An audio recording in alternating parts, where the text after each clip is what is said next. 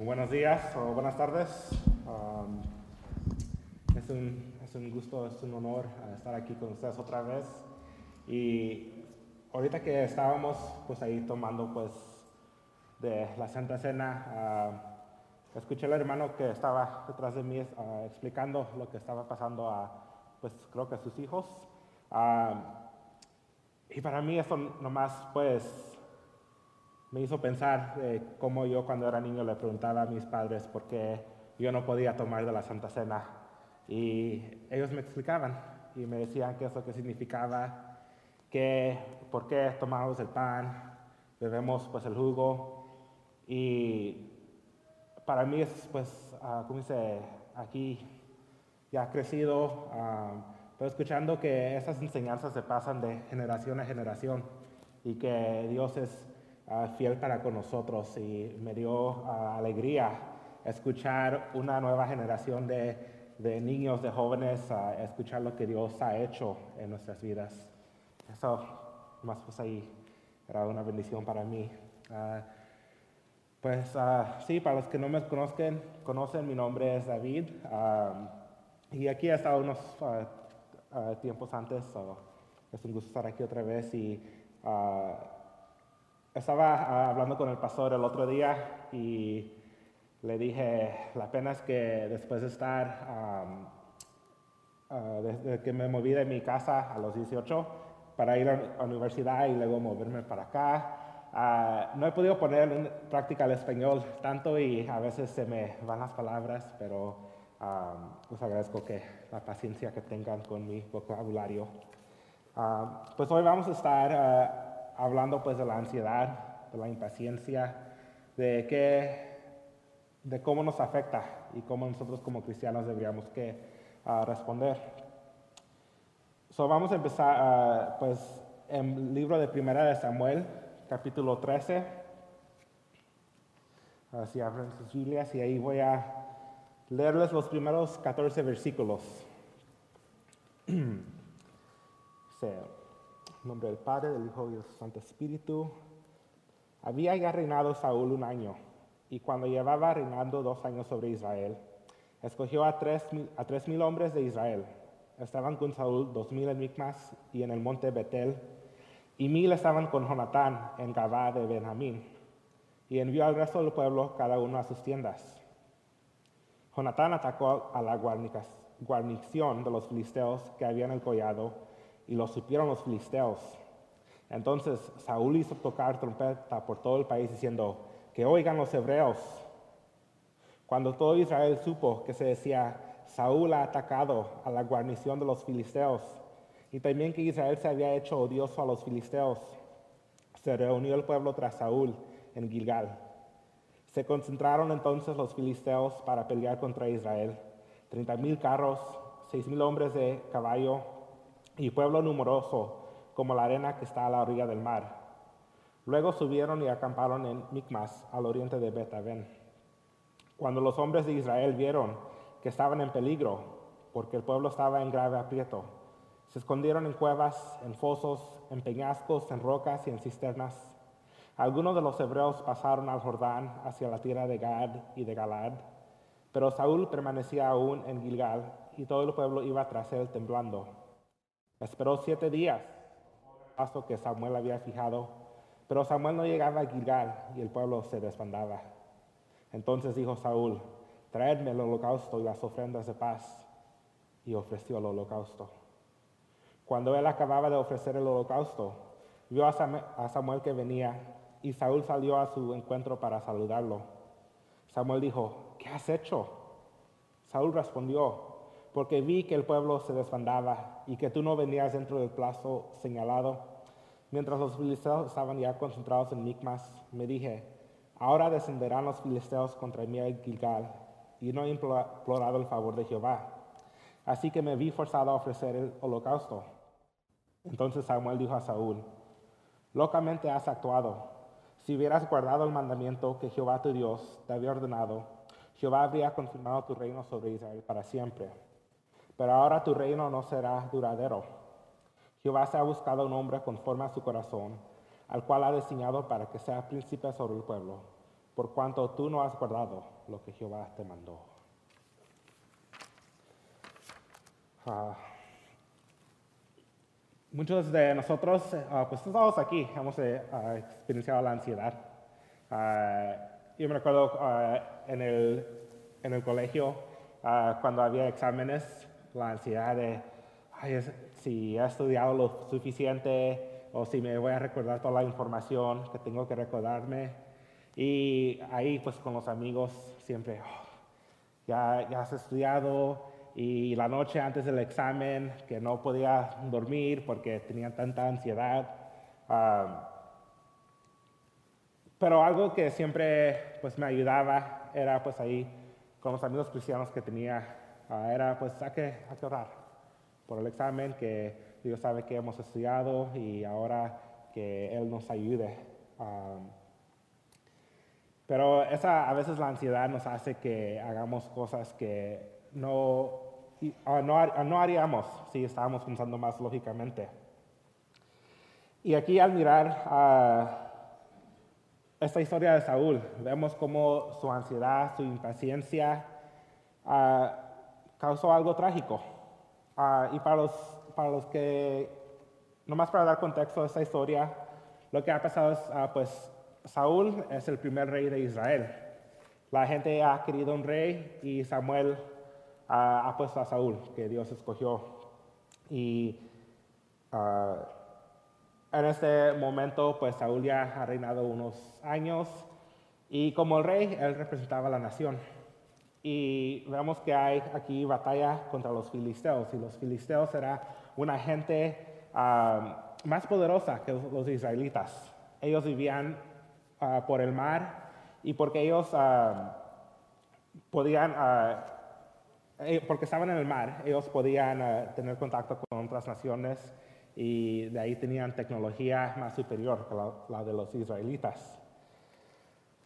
Y vemos que, pues sí, en, en, la Biblia vemos muchas veces que los israelitas pelean, con, los israelitas pelean contra los filisteos. Y a veces los israelitas ah, fueron hechos los sirvientes de los filisteos. Y, y sí, aquí, aquí es donde empieza la historia. Es que hay un problema y Saúl tiene, como rey, él tiene que enfrentar ese problema.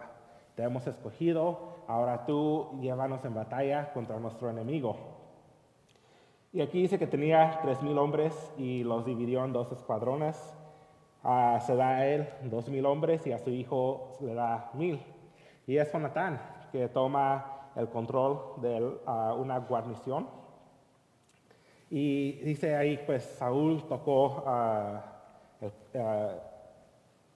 sí, el cuerno por toda la tierra, a la trompeta. ¿Y qué decía la gente? Decía, oh, Saúl derrotó a los filisteos. Y aquí vemos uno de los efectos en el carácter de Saúl, que es su, orgullo. Y no vamos a enfocar mucho en eso esta mañana, pero esto es indicativo de, su carácter. Fue Jonatán quien derrotó a los filisteos. Pero aquí la gente dice, oh, fue Saúl. Y Saúl no los, no los corrige, no les dice, oh, no, no, fue mi hijo. Él dice, sí, fui yo. Uh, era su orgullo, que quería la gloria y el reconocimiento para él. Ah, y eso también se ve luego cuando David ah, viene a, pelear y la gente empieza a cantar, oh, Saúl mató a mil y David a sus diez mil. Y de ese tiempo Saúl quería matar a David. Ah, pero sin embargo, como resultado de la victoria de Jonatán, Israel se ha convertido a se ha hecho, o como dice un... dice que el pueblo estaba en, en uh, grave aprieto. Los filisteos no van a dejar que esta gente uh, les derrota en la batalla. Y ellos consiguen su ejército, un gran ejército, donde Saúl tenía tres mil hombres. Ellos vienen con 30 mil carros seis mil ah, jinetes, dice soldados como la arena del mar. Y si ustedes han ido pues, al mar, a la arena, se puede contar, es numeroso. Ah, ¿Y qué, qué es lo que hacen los israelitas? ¿Qué deberían hacer? Ah, pues, ellos tienen miedo. ¿Y quién no tendría miedo enfrentándose con una nación más poderosa, que tiene más hombres? Ah, es algo como que lo que vemos en las noticias hoy en Ucrania, peleando contra Rusia, que es más poderoso, tiene más, más soldados, pero siguen. Uh, y vemos también que los israelitas no tenían uh, suficiente armaduras. Eran los filisteos que, que controlaban todo. Y, oh sí, perdón. los israelitas temen por sus vidas y pero ellos no tienen a quién pedir la ayuda, ¿verdad? ¿O se siente así? No tienen aliados a su alrededor. Las naciones que están ahí, ellos también han tratado de destruir los israelitas en varios um, tiempos durante su historia. No hay nadie que les ayuda. Al menos en lo, en lo físico. Pero ¿de dónde es que Israel tenía que sacar su fuerza? Cuando los filisteos iban a la batalla, ellos llamaban el nombre de su Dios, de Dagón. Cuando los asirios venían, tenían Nabu. Los egipcios oh, le pedían a Ra que los esforzara.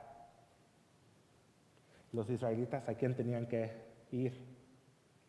al Dios verdadero, a Jehová. Dice Jehová, Dios de los ejércitos, que Él era su Dios. Él, había dicho que Él iba a estar en medio de ellos.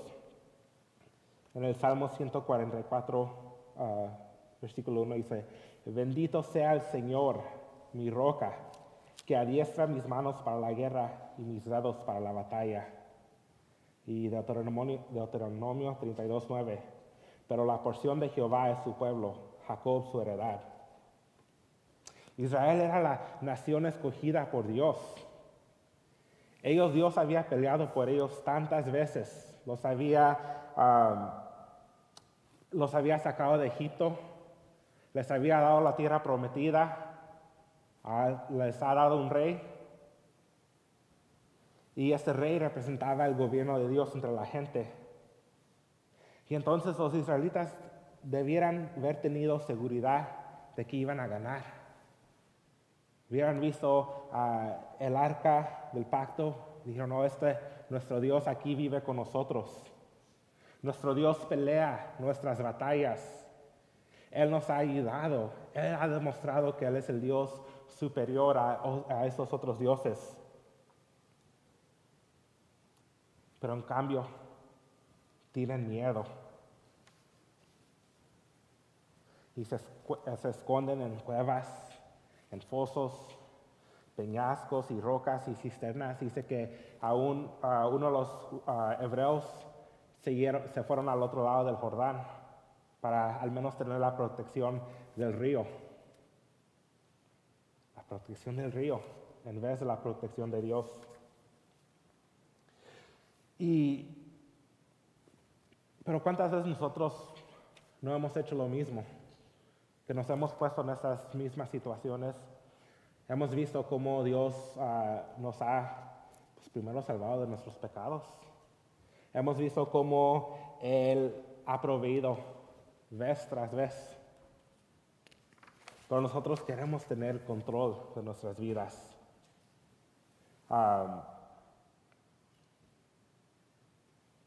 nos, da, nos da miedo dejar las cosas en las manos de Dios. Creciendo, una de las, lecciones más poderosas que mis padres me enseñaron es que el Señor siempre provee. Nosotros no crecimos pues, ricos, pero tampoco éramos pobres. Siempre había comida, siempre había ropa, teníamos siempre casa. Ah, y eso es que mis padres, vez tras vez, el Señor proveerá, el Señor proveerá. Y eso es una lección que el Señor me ha, ha enseñado vez tras vez. Cuando yo digo, oh, mirando a mis 30 años, oh, el Señor nunca me ha dejado. Pero cuando viene el próximo problema, inmediatamente, Señor, ¿dónde estás? Se me ponchó la llanta de mi carro. Ay, Señor, ¿por qué me has dejado? Nomás así es la vida a veces, pero nosotros, aunque el Señor ha proveído, es fácil nosotros olvidarnos esas lecciones. Y como los israelitas nos queremos esconder y nos queremos, uh, aquí está el problema, y en vez de, poner mi fe en Dios, déjame esconderme, déjame a tratar de yo resolver mis propios problemas. Y los israelitas pues no tenían excusa por qué tener miedo. Generación tras generación, ellos han escuchado cómo Jehová ha protegido a su pueblo. Ellos habían oído cómo uh, Jehová llamó a Abraham, lo hizo en una nación grande, lo salvó de Egipto, los uh, partió las aguas del Mar Rojo, las aguas del río Jordán. Entró Israel, tomaron control. Y se, se hubieran recordado de eso y vieron que el Señor estaba ahí con ellos y si Él les había prometido esta tierra, si Él les había prometido que Él sería su Dios y que Él pelearía por ellos, ellos habían dicho sí. Aquí hay un enemigo, pero Jehová pelea por nosotros. Pero cuando la ansiedad nos llega, a veces también nos ponemos un poco impacientes. Queremos tomar el control. Queremos nosotros, oh, yo voy a hacer lo que necesito que hacer porque no veo cómo es que Dios está obrando en mi vida. Señor, tú estás allá lejos yo estoy aquí, yo soy el que estoy viviendo esta vida. So yo voy a hacer lo que uh, yo tenga que hacer para sobrevivir. Y es lo que hizo Saúl. Y Saúl, como el rey de Israel, debía haber sido el que, el que tranquilizara al pueblo, el que les diría que el Señor pelearía por ellos. Moisés, uno de los líderes de Israel, cuando los israelitas se enfrentaron al poder de Egipto, cuando ellos estaban entre el Mar Rojo y uh, el ejército del faraón venía, ¿Qué es lo que dijo Moisés? No les dijo, ok, hay que ponernos a pelear, o ok, a, a ver quién puede nadar en el, en el mar y llegar al otro lado, o cada uno a su propio lugar. No, él dijo, el Señor peleará por ti, solo tienes que estar en silencio. Moisés confió en el poder de Dios, porque él sabía lo que Dios podía hacer. Y Saúl debería haber hecho lo mismo, como el rey. Él debería haber guiado a la gente en cómo ellos uh, uh, adoraban a Dios. Uh, y sin embargo, Saúl, Saúl falla. Aún con los otros israelitas, él también se empieza a dar la ansiedad. Dice que Saúl esperó los siete días, pero Samuel todavía no ha llegado. Imagínense ustedes si, si aquí uh, usted está en la, en la, batalla y ve un gran ejército y un profeta le ha dicho, oh, en siete días yo voy a llegar, yo ofrezco los sacrificios y luego vamos a pelear. Ok. El primer día, ok, ahí viene el segundo día, pues todavía no ha llegado, pero quién sabe, tercer y cuarto. Y en todo ese tiempo, el ejército de los filisteos está creciendo más grande. Y ahí cada noche que vas a dormir, ves ahí a la distancia, oh, ahí está, ahí están los filisteos. Y quién sabe en cualquier momento puedan atacar. Y es ansioso saber que tu enemigo está ahí. Y han pasado cuatro días, cinco días, seis días. Ahora es el séptimo día. ¿Dónde está Samuel? Él dijo que iba a llegar y ya casi, casi es el, uh, se va a acabar el séptimo día y todavía no está aquí. Y todavía nosotros no hemos hecho, no hemos hecho nada, el problema todavía está ahí y, y la gente se está yendo también. Saúl está perdiendo sus soldados. Y dice, ¿dónde está la fe de Saúl? Ah, dice que Saúl pide que le traigan el holocausto y las ofrendas de paz. Y Saúl mismo las ofrece. Pues la mujer se diría, pues ¿dónde está el pecado en esto? Pues Saúl ofreció, no es que Dios quiere un sacrificio, Saúl lo hizo. Pero la cosa es que este, este no era la posición de Saúl. Ah, en el libro de Levíticos, donde se explica los sacrificios, el holocausto era un sacrificio para el pecado, para que la gente sea purificada ante de Dios. Y eso es lo que Samuel iba a venir, iba a ofrecer el holocausto para que el, pueblo de Dios sea puro delante de sus ojos.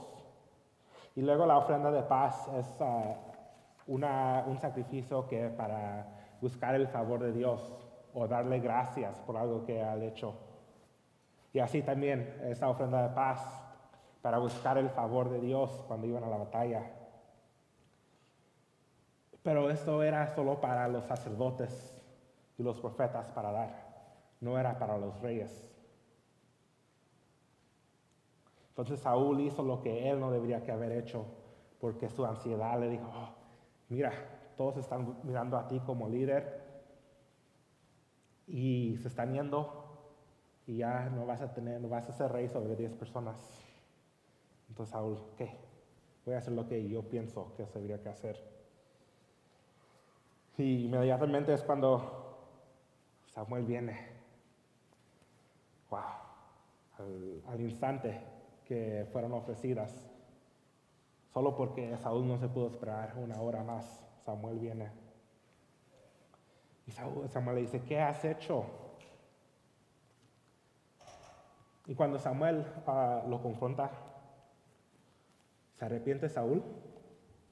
¿Reconoce que hizo algo malo? No. Él se intenta justificarse.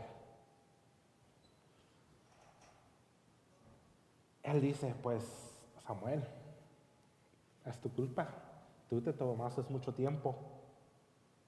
Ah, él dice, mira, la, gente se estaba yendo de mí, ¿qué es lo que tenía que haber hecho? Ah, y en, ningún momento Saúl dice, oh, perdóname, o busca el perdón de Dios. Ah, Saúl estaba confiando en su propia fuerza y eso lo hizo que él hiciera esta cosa. Y así nosotros también a veces queremos confiar en nuestras propias fuerzas cuando vemos que hay problemas en nuestras vidas y se nos hace difícil oh, poner la excusa en otras cosas ay, pues Señor, tú sabes que tenía que hacer eso porque tenía que pagar la renta. Tú sabes que tenía que echar esa mentira porque o si no me iba a ver mal. Ah, pero eso cuando nosotros confiamos en lo que nosotros podemos hacer. Y se pueden aprender unas pues sí, cosas de eso, que cuando se trata de los planes de Dios, es bueno que seamos pacientes y esperemos en el Señor. Saúl debería haber sabido mejor y confiado en el plan de Dios. Y aunque el enemigo era más numeroso que los israelitas, Saúl debería haber sabido que el Señor pelearía por su pueblo. Uh, él hubiera ah, recordado la historia de Gedeón, que con solo 300 hombres derrotó a un ejército más grande. Y esta es la ansiedad ah, eh, eh, la ansiedad y la impaciencia son cosas que ah, no nos dejan confiar en el Señor.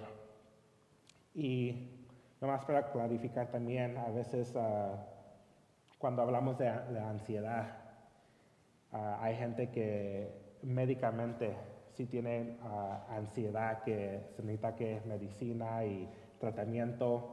Y eso, eso es parte de, de vivir en un mundo caído, que no solo nuestro cuerpo es afectado, pero a veces nuestra mente también. Y yo he tenido amigos que han peleado con ansiedad, que necesita ir al doctor, tomar medicina. Ah, y eso, eso no es un pecado dentro de sí. Pero lo que hablo es cuando la ansiedad que nosotros uh, tenemos, uh,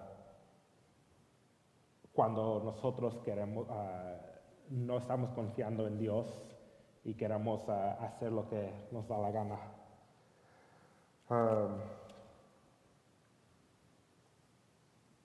Sí, muchos de nosotros peleamos con esto que,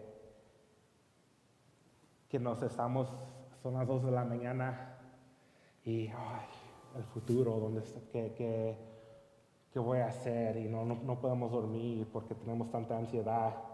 Ah, o pensamos en lo pasado, en lo que no se puede cambiar. Ay, si hubiera hecho esto, así sería mi vida. O si hubiera hecho esta cosa. Ah, y entonces estamos fallando que el Señor tiene control de nuestras vidas. Que todo... Uh, no hay cosa que no sea en el plan de Dios. Ah, a veces sí, como, Sal, como Saúl, pensamos, Dios, ¿dónde estás? No estás aquí, so yo voy a hacer lo que me da la gana. Ah, pero ¿qué es la solución de todo esto? ¿Cómo nosotros peleamos contra nuestra ansiedad? y tratamos de cultivar la paz en nuestras vidas. Dice el Salmo 94, 19. Cuando las preocupaciones del corazón son muchas, tu consolación alegra mi alma. El salmista nos recuerda que cuando las cosas que llevamos dentro de nuestro corazón eh, se multiplican, es el Señor que alegra nuestras almas. Para Saúl y los israelitas, las preocupaciones de su corazón eran la amenaza de los filisteos. Para nosotros puede ser diferentes cosas. Puede ser ah, encontrando un nuevo trabajo, las luchas de una relación, uh, las alegrías, las dificultades del padre. Hay infinidad de cosas. Pero David nos recuerda que es bueno ah, traer esas cosas al Señor. Los consuelos del Señor son los que alegran nuestra alma. Su hijo Salomón también llevó esta sabiduría. Proverbios 12:25. La ansiedad en el corazón del hombre lo agobia, pero la buena palabra lo alegra. Saúl podría haber usado esta buena palabra. Pudiera haber usado el consuelo del Señor que Samuel traía. Y aquí también, ah, como dice, podemos ver que el resultado de eso fue que Saúl perdió el reino. Y dice que Jehová dijo, yo voy a buscar un hombre tras mi propio corazón. Y entonces David fue escogido. Y es aquí también dice el Salmo 40, versículo 1, dice, pacientemente esperé a Jehová. Él se inclinó a mí y escuchó mi clamor. Y aquí vemos el contraste de Saúl y David. David, el hombre conforme al corazón de Jehová. Cuando David estaba plagado de problemas, no dijo, ah, esperé en el Señor, pero luego tardó demasiado, así que yo hice lo que quise. No dijo, pacientemente esperé al Señor. ¿Y cómo responde el Señor al, al clamor de David? Dice, Él me sacó del pozo de la destrucción, del lodazo y puso mis pies sobre una roca y aseguró mis pasos. Puso una canción nueva en mi boca. El Señor escuchó él respondió y todo lo que David tenía era, que hacer era esperar. Pero es difícil esperar, ¿no? Cuando eres niño, que sabes que viene tu cumpleaños o la Navidad y que vas a dar regalos, es difícil, oh, que ya venga. Es difícil para nosotros esperar. Ah, y también es difícil dejar que nuestras vidas no sean en nuestro control. Nosotros hacemos planes, oh, ok, esto es lo que voy a hacer con mi vida, esto. Pero ¿cuántas veces los dejamos eso en las manos del Señor? Ah, tenemos que aprender a esperar en el silencio. Y Saúl no pudo. Vio las preocupaciones de este mundo y tomó medidas. Y nosotros vemos las cargas y ansiedades ah, que vienen con vivir en un mundo caído. Y también a veces fallamos en poner esas cargas ante los pies de Dios. Y hay tres, tres formas en que podemos nosotros cultivar esta paciencia que necesitamos.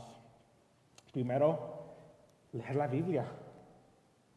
Ah, leer las palabras que Dios nos ha escrito a nosotros. Muchas veces nos decimos, ay, si tan solo podría escuchar a Dios ahorita y que Él me dijera qué es lo que tengo que hacer, entonces ya estaría bien. Pero nos olvidamos que nosotros tenemos las palabras de Dios en nuestras Biblias. Él aquí nos ha dicho qué es lo que tenemos que hacer. Él te dice que esperes pacientemente, que eches tus preocupaciones sobre Él, que perseveres en la esperanza de su regreso. Cuando meditamos en las escrituras, comenzamos a, absorber sus lecciones en nuestras vidas. Empezamos a memorizar esos versos. Y cuando los problemas de este mundo vengan, podemos recordar las escrituras.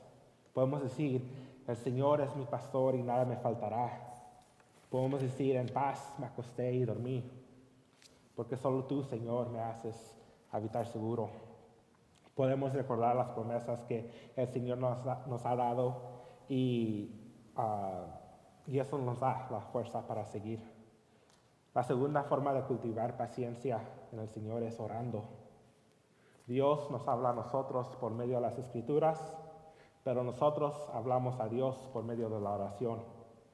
Dios no es un Dios que está distante o en silencio. Él es un Dios que está presente en nuestras vidas. Él habitó con su pueblo cuando estaban en el desierto. Él vino en forma de Jesús y ahora su Espíritu Santo es el que vive dentro de nosotros. Dios está aquí con nosotros. Y Dios nos quiere escuchar orar. Quiere que nos comuniquemos con Él. ¿Qué nos dice Pablo? Dice, por nada seáis afanosos, si no sean conocidos vuestras peticiones delante de Dios, en toda oración y ruego, con acción de gracias. Muchas veces queremos ah, mantener ah, nuestras necesidades y deseos secretos dentro de nuestro corazón. Si no se los diga a nadie, no hay daño hecho a nadie. No, yo no voy a hacer una carga sobre nadie. Uh, para nosotros Dios nos invita a expresar uh, estas necesidades, nuestras ansiedades. Uh, podemos nosotros acercarnos al trono celestial y decir, Padre, esto es lo que tengo en la mente, esto es lo que me preocupa. Tenemos acceso a Dios en todo tiempo. En la oración somos fortalecidos por el Espíritu Santo. Creo que todos aquí han tenido momentos que nos hemos sentido débil y vamos a la oración y, casi no podemos orar por lo que necesitábamos porque nos sentimos tan débiles. Pero después de estar ahí en oración, salimos de ese cuarto fortalecidos en el Espíritu. Diciendo, sí, aquí eso lo he puesto en las manos de Dios y yo sé que Él va a tomar control. Y la tercera forma de crecer estas amistades son con otros cristianos. Tener, uh, sí, uh, la ah, forma de ah, cultivar la paciencia es de tener amistades con cristianos, personas que nos conocen profundamente y nos pueden ayudar, que llevan la carga con nosotros. El compañerismo cristiano es uno de los mejores regalos que Dios nos ha dado. Hermanos y hermanas que entienden nuestro caminar, que nos pueden levantar en oración, que nos pueden dar un consejo piadoso, como Aarón y Ur que levantaron las manos de Moisés cuando él estaba cansado. Nosotros tenemos amistades con los unos otros para que ellos nos ayuden a levantar nuestras manos cuando estamos cansados, para que nosotros podamos ayudar a ellos a levantar sus manos cuando están cansados. Y, y en todo eso, ¿qué es? Recordamos uh, qué es lo que nos dice Jesús también sobre la paz. Ah, y ese, aquí dice, en Juan 14, cuando Dios, ah, cuando Jesús está dando sus últimas palabras a sus discípulos, ¿qué les dice 14, 27? La paz os dejo, mi paz os doy. Yo no os la doy como el mundo la da.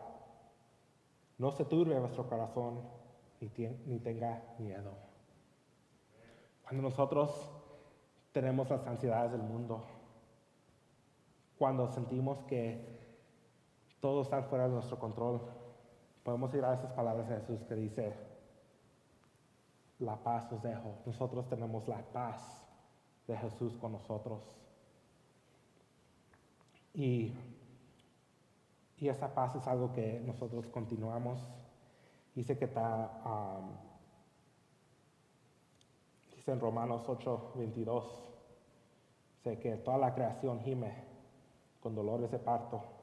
Y no solo la creación, sino también nosotros mismos, que tenemos las primicias del Espíritu. Gemimos interiormente mientras esperamos ansiosamente la adopción como hijos, la redención de nuestro cuerpo. Porque en esta esperanza fuimos salvos.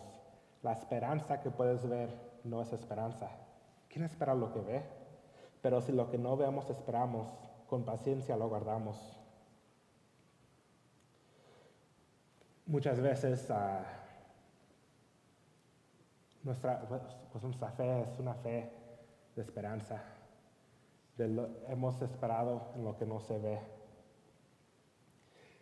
Y a veces se siente como que el mundo ya está listo para terminarse. Como Jesús dijo, hay guerras y rumores de guerra, hay pestilencia, hay ah, gente muriéndose en todos lados. Y a veces es fácil que, la, ah, que todas esas ansiedades se nos venga a nosotros y, digamos, Señor, ¿dónde estás? Te estás tardando, no has llegado. Y hasta Pedro decía eso, que había gente que ah, dice, dirán, ¿dónde está la promesa de su venida? Porque desde que los padres durmieron, todas las cosas subsisten como desde el principio de la creación.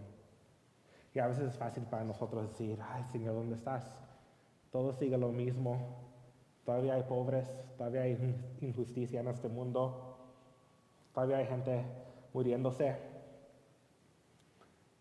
Y, a veces es fácil uh, desmayarnos. Y todos nosotros hemos conocido a gente que se ha ido de la fe porque ya no pudo.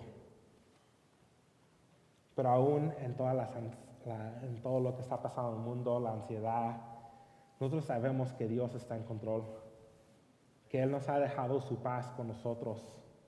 Y cuando nosotros estamos ahí oyendo de guerras, de rumores de guerras, oyendo de crisis um, financieras, de injusticia que está pasando por todo el mundo, nosotros podemos poner todo eso a los pies del Señor y saber que Él cuida de nosotros y que Él no nos va a dejar. Ah, y hermanos, esperemos pacientemente en el Señor, sabiendo que Él nos va a escuchar. Amén.